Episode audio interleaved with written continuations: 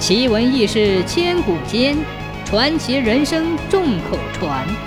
千古奇谈。相传洛阳桥修了好几代都没有修成，不是修了半截花光了钱，便是水大浪涌，打不了桩，动不了手。这一年，皇帝又拨下银子要修洛阳桥，鲁班接下了这修桥的工程。真是强将手下无弱兵。这鲁班领着自己一帮徒弟，带着众多修桥的民工，自打开工修桥那天起，便白天干在工地上，夜里住宿在工地上，一心一意扑在了这修桥的大事上。可是鲁班修桥修到第三个月时，皇帝拨下来修桥的银子也花得分文不剩，银子花光了，洛阳桥才刚刚修了一半。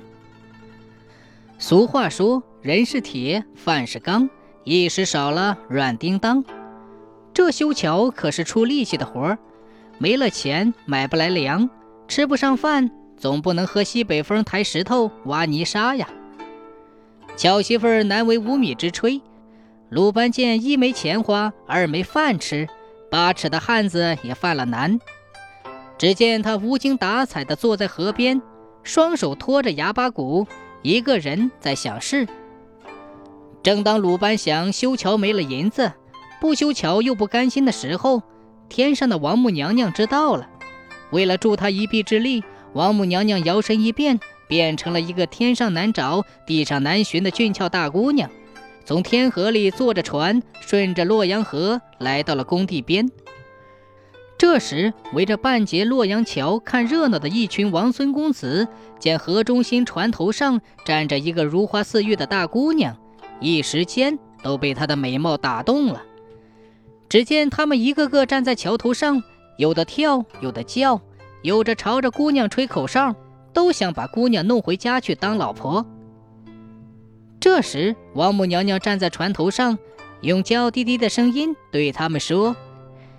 这位相公，不要吵，有本事拿金元宝来往这里扔。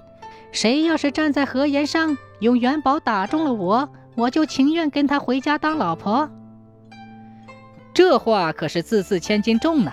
那些王孙公子一听，个个眉开眼笑。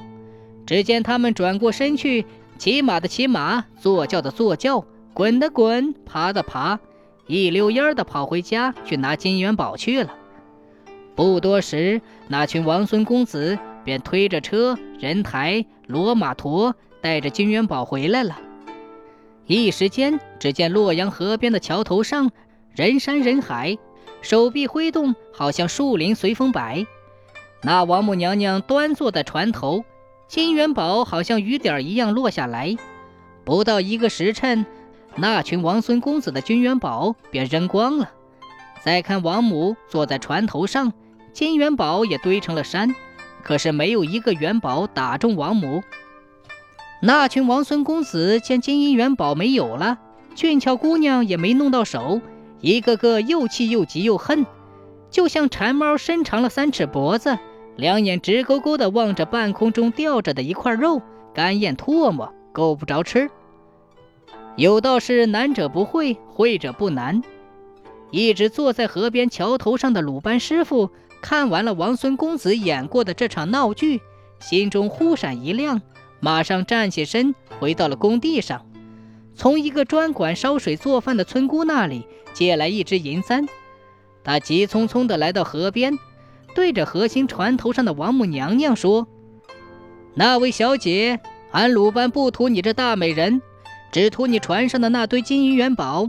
如果我打中了你，你把那些金银元宝送给我就行了。”王母娘娘听后，抬头朝鲁班抿嘴一笑，说：“好吧，鲁班师傅，我正要看看你的手段呢。不过你先递过一根绳子来，我好把它拴在这桥头上。